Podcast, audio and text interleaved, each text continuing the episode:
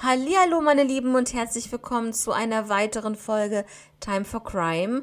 Schön, dass ihr an diesem Freitag wieder mit dabei seid und ich hoffe, es geht euch gut und ihr habt die Woche gut überstanden, stressfrei hoffentlich.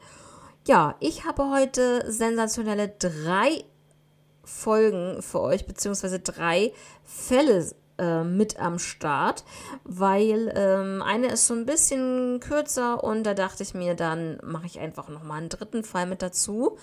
Heute ist schon die Folge 166. Unglaublich, wie viel wir schon geschafft haben zusammen. Und ich freue mich auf jeden Fall jedes Mal aufs Neue mit euch hier einige, ja, natürlich neue Fälle zu besprechen. Ansonsten würde ich einfach sagen, der erste Fall ist aus den USA, aus dem Jahr 1982. Wir starten einfach sofort in den ersten Fall.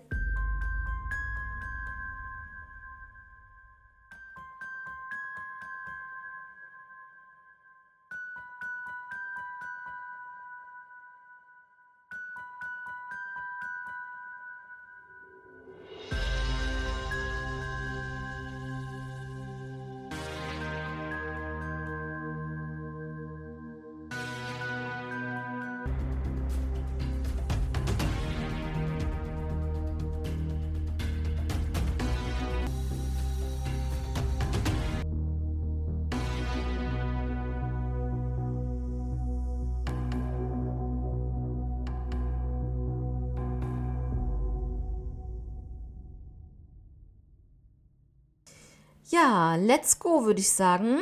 Und zwar geht es hier um den Fall von Russell John Mort. Russell wurde am 4. September 1979 in Niagara County, New York, geboren. Er lebte in Wheatfield und wurde liebevoll nur Russie genannt. Bei seinem Verschwinden war er zwei Jahre alt. Und zwar geht es hier um den 5. Mai 1982. Dort spielte Russi im Hinterhof des äh, Hauses. Und zwar ist das so ein Trailerpark gewesen. Ja, kennen wir ja aus den USA. Da gibt es ja diese ja, Art, fast sowas wie, die sehen aus wie Wohnwagen, aber ähm, stehen halt erstmal fest. Kann man kann sie aber auch dementsprechend ähm, benutzen, um, also damit ähm, ja, weiterzuziehen, kann man so sagen. Ja, und da spielte er halt im Hinterhof. Russi spielte mit äh, einer Gitarre und äh, irgendwas stimmte mit dieser Gitarre nicht und seine Mutter wollte dieses, diese reparieren und nahm sie mit ins Haus und hat ihn dann äh, sozusagen in dieser Zeit kurz aus den Augen gelassen. Um 12.20 Uhr war er im Sandkasten, als sie ihn, ähm, ja, als sie ins Haus ging. Und als sie zurückkam, war er komplett verschwunden. Er war wirklich nicht mehr da. Und was halt so richtig creepy ist, ist halt, dass der Hinterhof halt eingezäunt ist. Also da kann ein Zweijähriger nicht einfach so verschwinden. Aber es ist passiert, die Polizei wurde alarmiert und hat es natürlich sehr ernst genommen, weil es hier um ein zweijähriges Kind handelte. Und äh, sofort wurde eine große Suchaktion durchgeführt und ähm, ja, es kamen sogar Hubschrauber zum Einsatz. Auch Boote patrouillierten auf dem Niagara River, der in der Nähe entlang lief. Und Russi war das erste Kind, oder das erste vermisste Kind, welches auf einer Milchtüte erschien. Ja, Leute, man kennt es aus den USA, dass vermisste Personen, vermisste Kinder hauptsächlich auf äh, Milchtüten abgebildet werden. Und ähm, Russi war halt das erste vermisste Kind, bei dem das der Fall war. Die erste Theorie, die den Ermittlern so ja natürlich ins Auge stach, war, dass es eine Entführung war.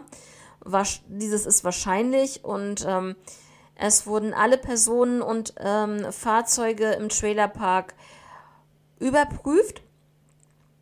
Und es gab eine Sichtung eines Paares. Ähm, eines unbekannten Paares mit einem Kind, das aussah wie Russi, aber da konnte man jetzt nichts ja, herausfinden. Also man hat dieses Pärchen nicht gefunden und man hat das Kind nicht gefunden. Und ähm, ja, es war halt nur in Anführungszeichen eine Sichtung. Ähm, natürlich könnte er es gewesen sein, weil ähm, ja, eine Entführung ist ja nun wirklich, liegt ja fast auf der Hand. Aber was danach passiert, ist ja halt auch so eine Sache. Es kann ja immer sein, dass jemand ein Kind entführt und es töten will. Vorsätzlich natürlich.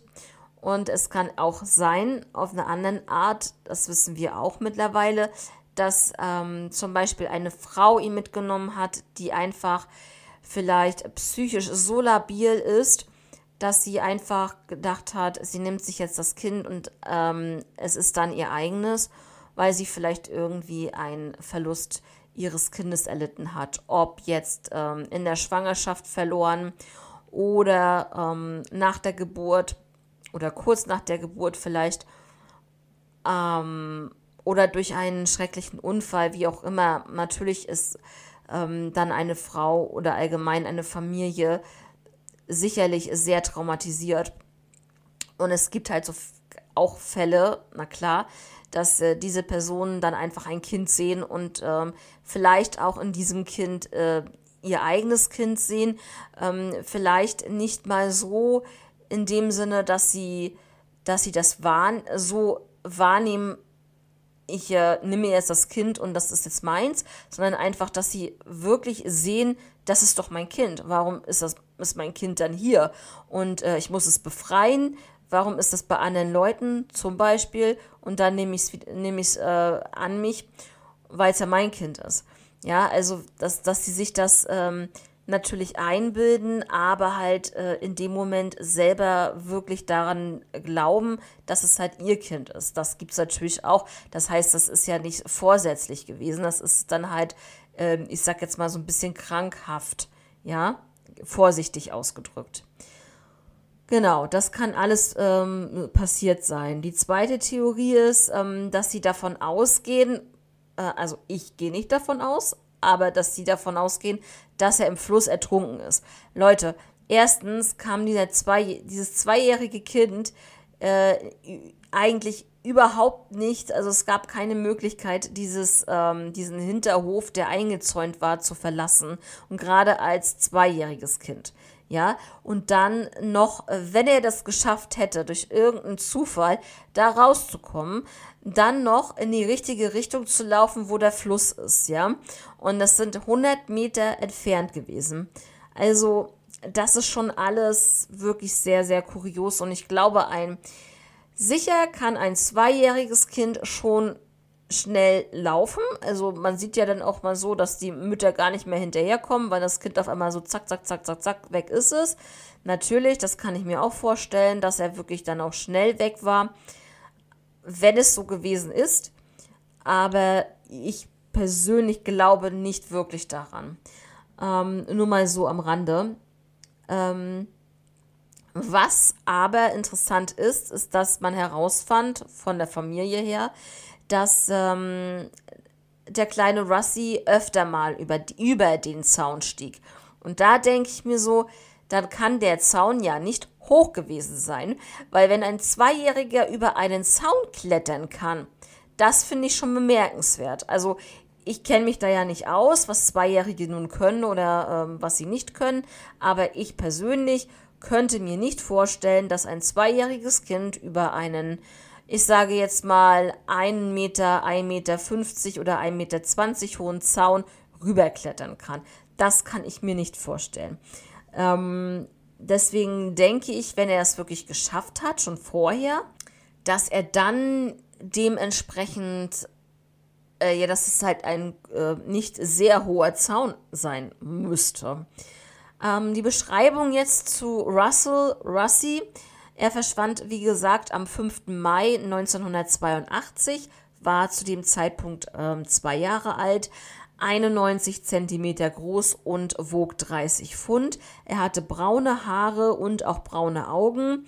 Er hatte eine kleine Spalte am Kinn, einen kleinen Leberfleck auf der linken Seite seines Kinns und ähm, zum Zeitpunkt ähm, seines Verschwindens hatte er einen abgebrochenen Zahn. Nun zu der Beschreibung des unbekannten Paares, welches mit einem Kind ähnlich äh, Russi gesehen wurde. Die Frau hatte ähm, dunkles, lockiges, braunes Haar, war im 1982 ähm, Anfang, Mitte 20. Der Mann hatte hellbraune Haare, trug einen Schnurrbart, war in dem Jahr 1982 ungefähr 25 bis 30 Jahre alt. Sie fuhren eine weiße Corvette vom Jahr 1965 mit einem ähm, schwarzen Cabrio-Verdeck. Also das wurde so gesichtet. Und genau, es haben sich im Laufe der Jahre zwei Männer gemeldet, die meinten, sie wären Russell, also Russi, die natürlich so mit dem Hintergrund, dass die Familie immer nicht so wirklich mit der Sprache rausgerückt ist. Ähm, ist er jetzt, äh, gehört er zur Familie? Also die haben sich nicht so zu ihrer eigenen Familie dazugehörig gefühlt und ähm, vielleicht, dass sie adoptiert sind oder ähnlich, ähnliches. Und dann haben die halt Nachforschungen gemacht, also beide unabhängig voneinander natürlich. Und sind dann halt auf diese Seite gestoßen, wo man natürlich vermisste Kinder ähm, auch ähm, Alterungsfotos äh, hat, Alterungsbilder dieser Kinder, die damals vermisst wurden.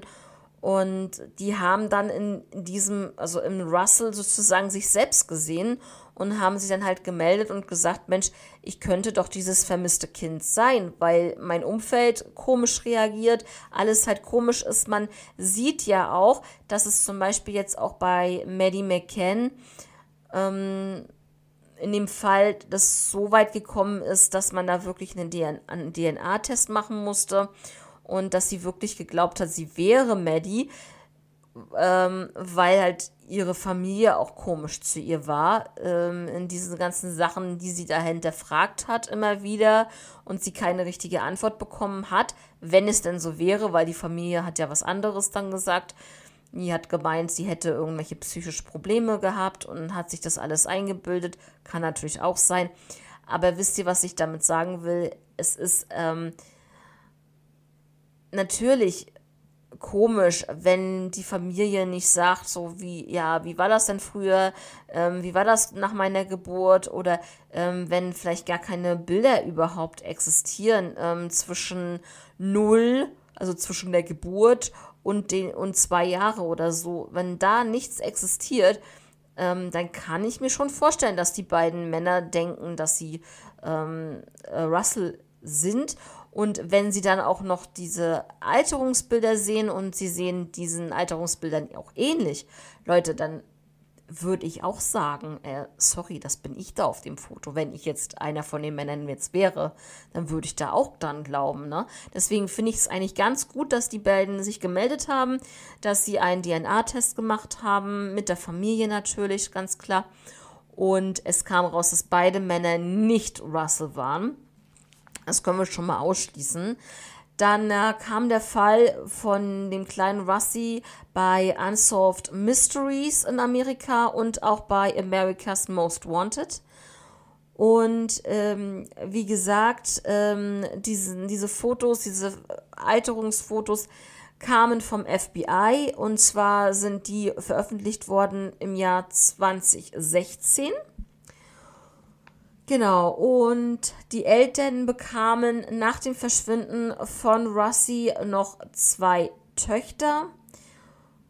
Der Fall ist ganz klar von 1982, dementsprechend ein Missing Cold Case. Die Akte ist offen, der Fall ist aktiv und das FBI ist komplett involviert in diesem Fall. Und wenn Russi heute noch leben würde, wäre er 43 Jahre alt. Und meines Erachtens glaube ich schon, dass er entführt wurde.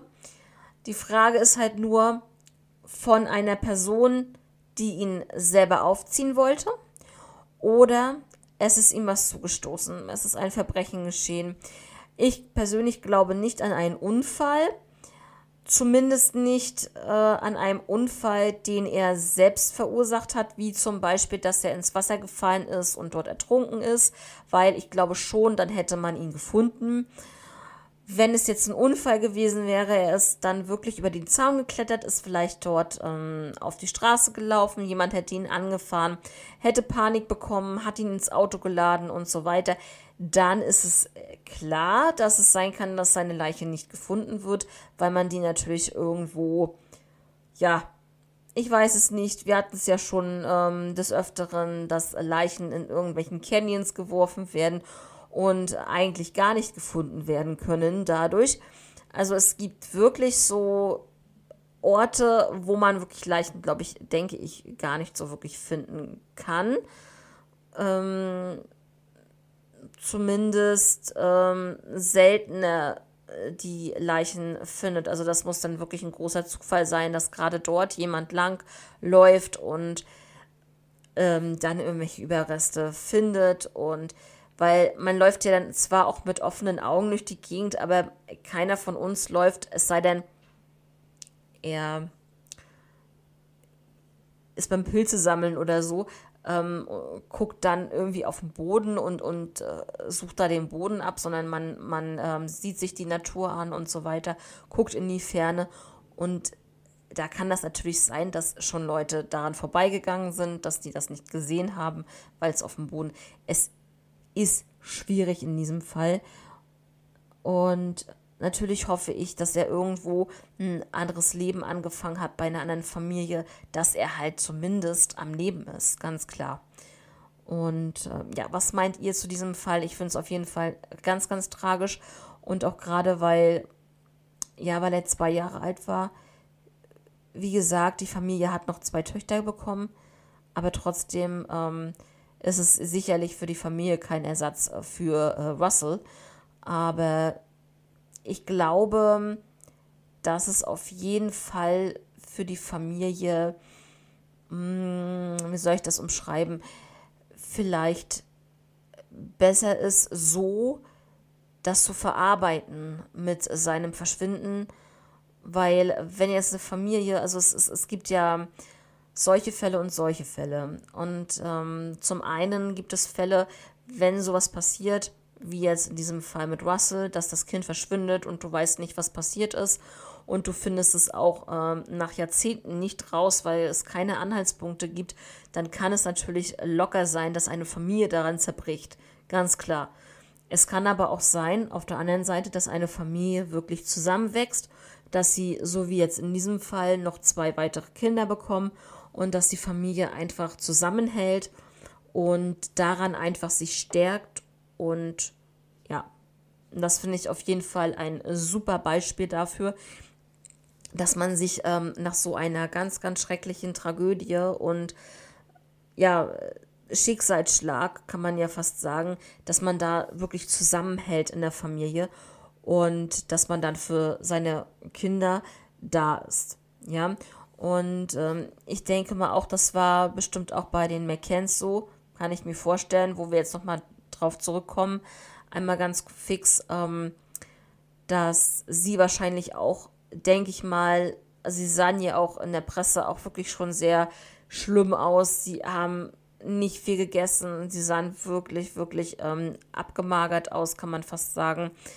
Und ähm, was völlig natürlich ist, wenn sie, ja, wenn ihre Tochter gewaltsam einfach ähm, entwendet wurde und man nicht weiß, was passiert ist. Und ja, sie hatten ihre Kinder noch, ja, und äh, ihre anderen Kinder. Und ich denke schon, dass sie stark sein wollten für ihre Kinder, die ja noch jünger waren als Maddie zum Beispiel. Ja, und ich denke, dass die, dass die Familie deswegen vielleicht auch sehr stark zusammengewachsen ist und sich da gegenseitig ähm, Halt gegeben haben. Ne? Das denke ich schon. Ja, Leute, das war jetzt erstmal der erste Fall für heute von dem kleinen Russell. Auf jeden Fall ganz, ganz ähm, schrecklich und unfassbar, dass er da einfach ähm, ja, beim Spielen aus dem Hinterhof entwendet wurde, sage ich jetzt mal so. oder dass er halt weggekommen ist. Und ja, schreibt bitte auch gerne eure Meinung dazu. Würde mich sehr freuen. Auf jeden Fall. Jetzt kommen wir zu einem etwas kürzeren Fall, den zweiten Fall für heute. Und zwar geht es hier um den Fall von Jessica Lynn Guerino.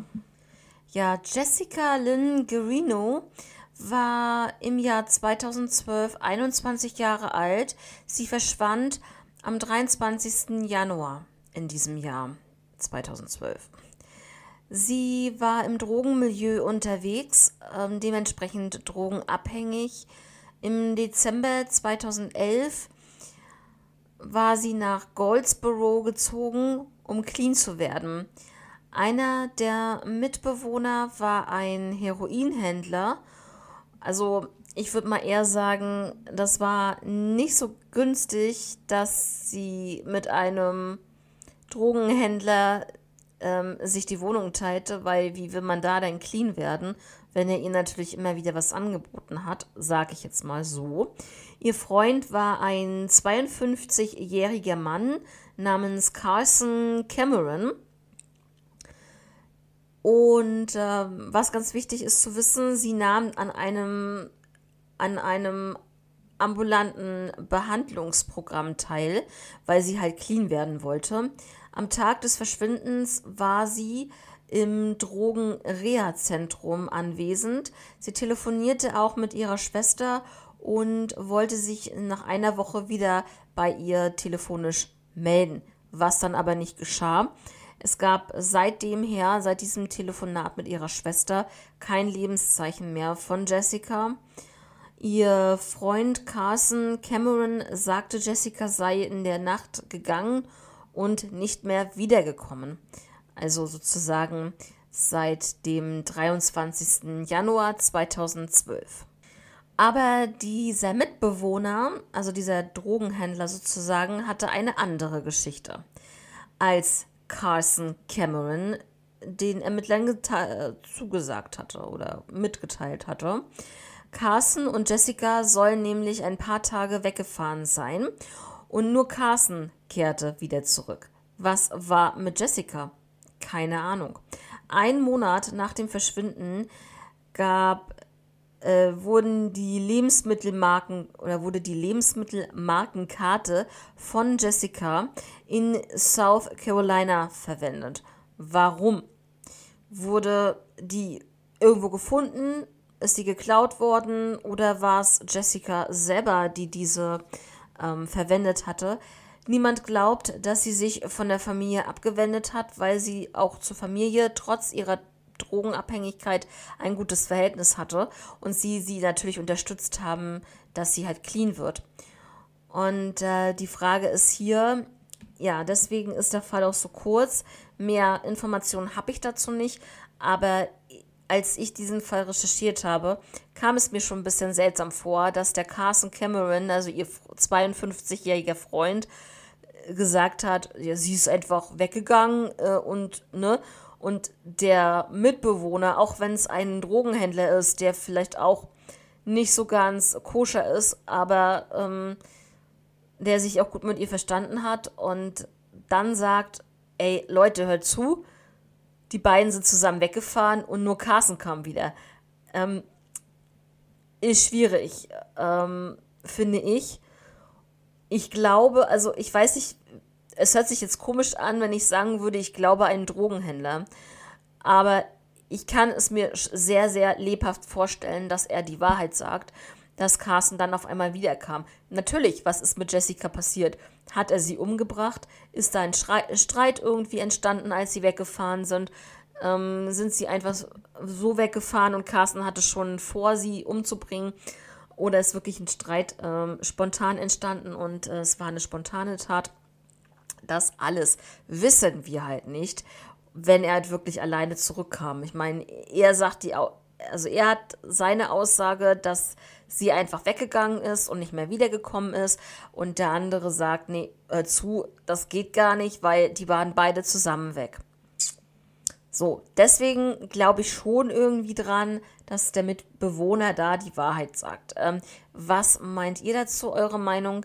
bitte gerne. Ich möchte unbedingt mit euch mal so ein bisschen drüber quatschen und auch eure Meinung dazu wissen. Also schreibt mir da gerne über Instagram oder ansonsten, wenn ihr das ähm, den Podcast über YouTube hört, dann auch gerne über YouTube mir schreiben. Also ja, ich hoffe, ihr seid da so ein bisschen äh, auch mit am Start.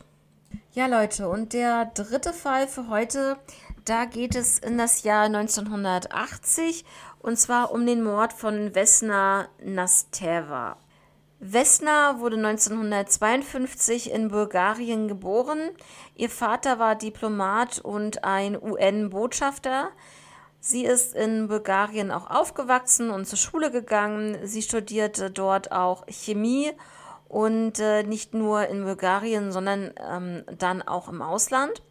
1980 war sie 28 Jahre alt und hatte schon zwei Kinder.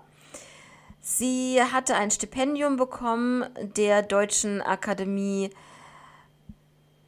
Austauschdienst am Max-Planck-Institut und sie war bei der Kohleforschung in Mülheim angestellt.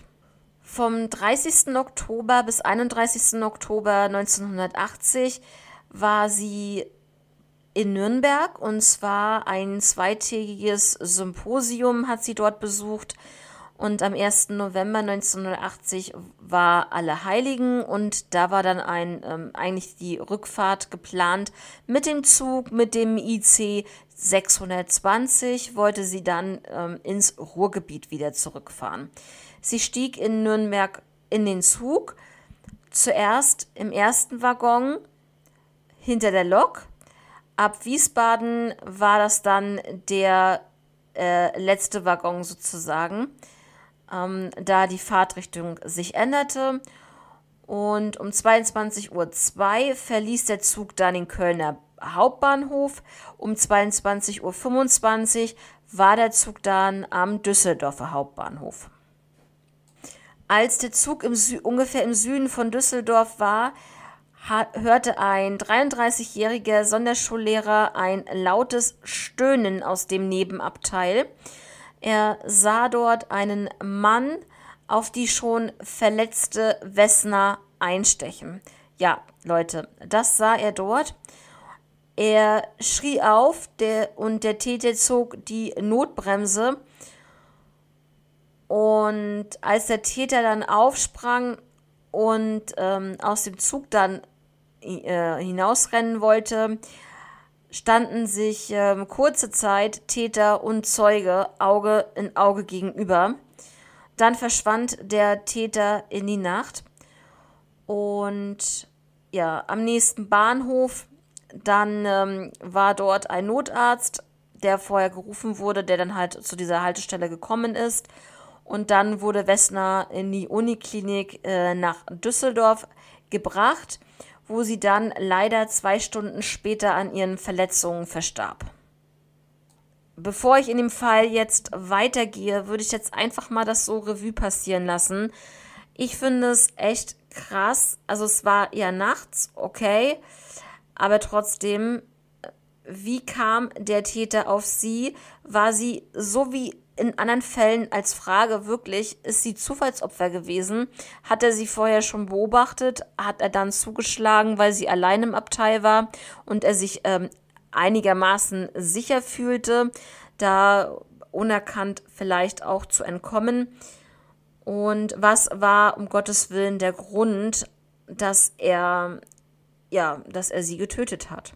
Und man darf sich auch weiterhin nicht wirklich vorstellen, dass ähm, sie 28 Jahre alt war, zwei Kinder hatte und eigentlich nur ihrem Beruf nachgehen wollte und dort bei so einem, ja, ich sag jetzt mal, bei einer Tagung dabei war, bei einer Weiterbildung dabei war und auf dem Weg nach Hause war zu ihren Kindern. Und ich finde es einfach nur schrecklich, dann angegriffen zu werden und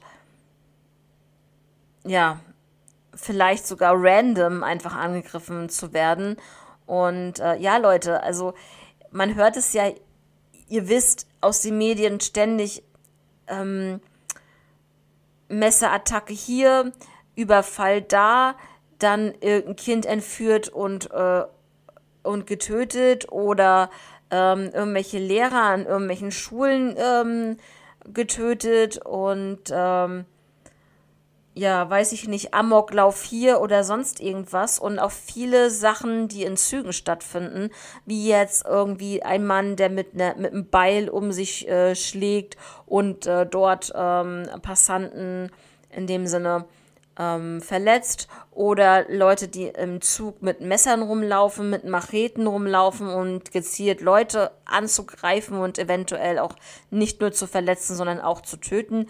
Und Leute, wir sind hier in diesem Fall im Jahr 1980 und selbst dort so viele Jahre jetzt schon zurück, Jahrzehnte zurück, gab es sowas auch schon. Und äh, das ist echt, ich finde es echt krass zu hören. Und ähm, würde echt liebend gerne wissen, wer da so, wer diese Tat begangen hat und aus welchem Grund, ja. Ihre äh, letzten Worte sozusagen, weil man sie dann auch noch ein bisschen befragen konnte, waren einfach, sie hat ähm, sagen können, dass sie den Täter nicht kannte. Also definitiv, es war ihr kein bekanntes Gesicht. Und er stieg einfach wohl in ihr Abteil oder er kam in ihr Abteil und stach einfach auf sie ein. Ja. Der, diesen Waggon, also wo das passiert ist, dieser Waggon wurde von der Deutschen Bahn abgekoppelt und äh, dann halt zur Spurensicherung gebracht. Ähm, man ist halt im Nachhinein noch sehr schockiert über die Deutsche Bahn. Das kann ich halt in dem Moment jetzt wirklich so sagen. Es ist, wie gesagt, Jahrzehnte her. Ja, es geht ja nicht um die Deutsche Bahn heutzutage. Es war halt damals so. Und man ist halt sehr schockiert drüber, über das eigenmächtige Handeln der Deutschen Bahn. Denn, äh, Leute, was haben sie gemacht? Sicherlich, das eine Handeln war ganz gut, dass sie den äh, Waggon, wo es passiert ist, wie gesagt, abgekoppelt haben, zur Spurensicherung geschickt haben. Ganz, ganz wichtig. Okay, aber sie haben den restlichen Zug dann weiterfahren lassen, weil sie keine Verspätungen oder nicht sehr große Verspätungen äh, haben wollten. Dann sind die ganzen Leute, die in diesem Zug waren, ähm, dementsprechend weg gewesen. Also keine eventuellen Zeugenaussagen mehr zu diesem Fall, was wirklich, finde ich, vielleicht echt ein sehr, sehr großer fataler Fehler war. Und ähm, die Deutsche Bahn da vielleicht echt sehr, sehr egoistisch gehandelt hat. Ähm, ich kann es zum Teil verstehen, aber man muss dann aber auch, ähm, wenn man daran denkt, den Fahrplan einzuhalten, muss man aber auch so weit denken, dass man dann wenigstens die, ja, dass dann halt wenigstens ein, ein oder mehrere Mitarbeiter rumgehen und dann äh, vielleicht wirklich die ganzen Daten der Leute erfassen für die Polizei, falls die natürlich ähm, nach Zeugen suchen. Ähm, natürlich, wenn das wenn der, wenn der Zug übelst voll war, was ich ja nicht glaube um diese Uhrzeit, aber man weiß es ja nicht ähm, zum damaligen Zeitpunkt, ähm, kann es natürlich sein, dass es einfach zu viele Leute gewesen wären, um diese Aktion zu bringen. Ähm, aber ich glaube einfach nicht, dass die Deutsche Bahn so weit gedacht hat. Dass es eventuelle Zeugen sind, die dann einfach weg sind, die ähm, ja wegfahren von dem ganzen Geschehen. Ne? Und genau, also man hat vermutet, als der Täter dann ähm, den Zug verlassen hatte, dass er vielleicht in ein Taxi gestiegen ist oder dass er vielleicht auch per Anhalter ähm, gefahren ist.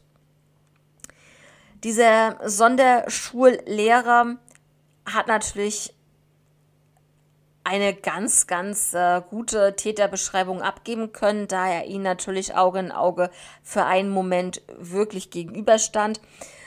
Die Beschreibung des Täters äh, war wie folgt. Im Jahr 1980 war dieser Täter zwischen 20 und 25 Jahre alt, zwischen 1,70 Meter und 1,75 Meter groß, eine, hatte eine untersetzte Statur, hatte schwarze, nackenlange und fettige Haare, hatte eine Brille auf mit einem äh, Metallgestell. Er trug ein ähm, Nappa-Lederblouson und schwarze Handschuhe Und äh, dementsprechend konnte dann auch, Gott sei Dank, ein Phantombild erstellt werden. Und ja, man kann halt wirklich vom Glück sagen, vom Glück sagen, dass dieser Lehrer ja vor Ort war, dass er ihn gesehen hat, dass er wirklich eine Beschreibung abgeben konnte. Ja, dann wurde natürlich auch die ähm, Obduktion durchgeführt, es wurden Abwehrverletzungen ähm, gesichtet und es gab Stich- und Schnittverletzungen an ihrem Körper. Es wurde 21 Mal hauptsächlich auf ihrem Brustbereich eingestochen und äh, sie ist dann an dem hohen Blutverlust auch dann verstorben. Es gab dann auch eine Messerstecherei einem anderen Zug. Es war ein Schwarzfahrer im Zug, der angesprochen wurde und ein Mann wurde verletzt. Dieser Täter wurde festgenommen und er ähnelte sehr dem Phantombild in dem Fall von Wessner. Und zwar war das der 34-jährige Italiener Giulio S. Er ähm, war aber jünger, also der, beziehungsweise der Täter im Fall Wessner soll wohl jünger gewesen sein. Also wie der Lehrer das schon beschrieben hat, soll der Täter zwischen 20 und 25 Jahre alt gewesen sein.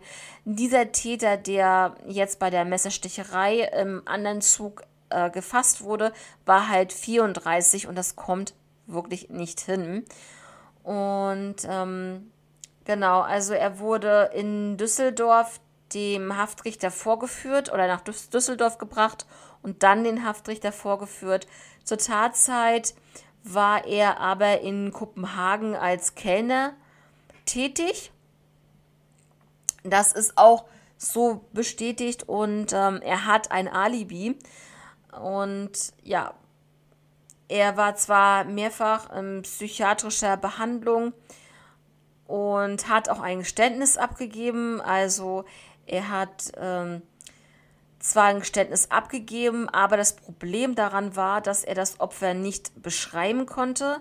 Und auch der ähm, Lehrer, der dem Täter gegenüberstand, hat dann ähm, diesem Täter, der jetzt das Geständnis abgegeben hat, äh, nicht identifizieren können als der Täter, dem er gegenüberstand.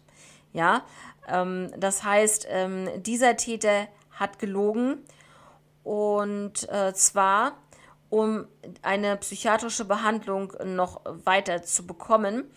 Und wie gesagt, er hatte das Alibi von dem Job in Kopenhagen und das war wirklich wasserdicht.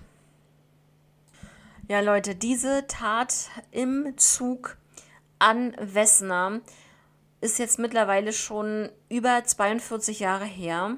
Dieses Jahr im ähm, Oktober, November nähert sich äh, diese Tat schon das 43. Mal. Und ja, wie gesagt, es fehlen immer noch Hinweise. Sicherlich, wenn man jetzt zusammenrechnen würde, es ist jetzt zum Beispiel 42 Jahre her, der Täter war wenn man es sieht, maximal vielleicht 25 Jahre alt, dann wäre der Täter heutzutage Ende 60. Das heißt, er könnte noch am Leben sein und er läuft auf jeden Fall noch frei rum. Es sei denn, er ist im Gefängnis wegen einer anderen Straftat, die er begangen hat, was wir aber so nicht wissen. Ne? Ähm, es ist jetzt auch nicht ersichtlich, ob es irgendeine DNA-Spur gab. Das ähm, kann ich leider nicht sagen. Kann aber natürlich sein, dass es hier wirklich keine DNA-Spur gibt von dem Täter oder dass die Polizei das natürlich auch wieder vor der Öffentlichkeit ähm, geheim hält, weil es vielleicht auch so eine kleine aus taktischen Gründen ähm, bestehen könnte. Ja, Leute, das war auch schon wieder dieser Fall, den ich auch wirklich wieder sehr, sehr krass und finde ich emotional finde, dass eine Mutter im Zug auf dem Weg nach Hause ermordet wird, einfach so, ohne irgend, irgendein wirkliches Motiv, Man hat halt auch nicht rausgefunden, ob das jetzt äh, vielleicht auch ein Raubmord war. Aber ich finde 21 Stiche in die Brust vor allen Dingen, ich finde das heftig. Und das besagt eigentlich wieder, also wenn das jetzt wirklich ein, also es ist schwierig. Normalerweise heißt es ja, wenn ein Täter so viel zusticht, dass, dass es so eine Art Beziehungstat ist, dass es irgendwie ähm, zwischen Täter und Opfer eine emotionale Bindung gab oder hätte geben müssen. Aber ähm, in diesem Fall, wenn sie sagt, sie hat, kannte den Täter nicht, dann ist es, ähm, finde ich, schwierig zu sagen, warum er so oft auf sie eingestochen hat, wenn er sie ja doch nicht kannte. Zumindest von ihrer Seite, sie kannte ihn nicht. Vielleicht kannte er sie. Vielleicht hat er ja irgendwie sie gestalkt. Vielleicht war es ja auch ein Stalker, der ihr dann auch gefolgt ist, der dann ähm, vielleicht auch gesehen hat, dass sie ähm, vielleicht äh, einen Freund hatte, in einer Beziehung war, dass er dann rausgefunden hat, dass sie Kinder hatte oder irgendwas und dass er deswegen irgendwie ausgeflippt ist, ähm, wütend wurde und dann 21 Mal auf sie eingestochen hat, weil Leute, 21 Mal, das ist so heftig. Das muss man erst erstmal diese Überwindung, wenn man sich das vorstellt, man muss sich doch erstmal überwinden, einmal zuzustechen. Und dann machst du das 21 Mal. Das, da muss, muss eine so harte Wut dahinter stecken und so eine emotionale, boah, also ich glaube, der ist richtig, der, der muss ja explodiert sein innerlich. Und äußerlich natürlich auch. Also in beiden Fällen. Also ich finde es richtig krass. Ja, was meint ihr dazu? Schreibt mir da wieder gerne ähm, eure Gedanken und eure Theorien. Schreibt mir auch gerne mal auch Fälle. Ihr könnt mir gerne ähm, Fallvorschläge zukommen lassen. Würde ich mich sehr freuen, auch mal von euch einen ähm, Fall zu ähm, recherchieren. Und ansonsten würde ich sagen, dass ich euch jetzt eine, noch ein schönes Wochenende wünsche wünsche. Genau, so rum. Und ja, macht es gut, passt auf euch auf, bleibt gesund, immer die Augen offen halten, ihr wisst Bescheid. Zwar genießt das Leben, es ist wunderschön, es wird Sommer, es wird wärmer, alles super, aber mit einem gewissen, hm, mit einem gewissen Augenzwinker nach links, Augenzwinker nach rechts, schaut einfach immer so ein bisschen und ähm, das ist, denke ich, nicht verkehrt. Man muss zwar nicht äh, immer irgendwie Gedanken haben, es passiert gleich was, es passiert gleich was, wenn man irgendwie rausgeht. Nein, man sollte das Leben genießen, aber man sollte halt in der heutigen Zeit auch gerade vorsichtig sein, so ein bisschen gezügelter sein und auf alles ein Auge haben. So ein bisschen zumindest. Ne? Ihr wisst, was ich meine. Also wie gesagt, genießt euer Wochenende. Hoffentlich ist das Wetter toll und ansonsten ja, hören wir uns am Dienstag wie gewohnt wieder. Und bis dahin, macht's gut. Ciao.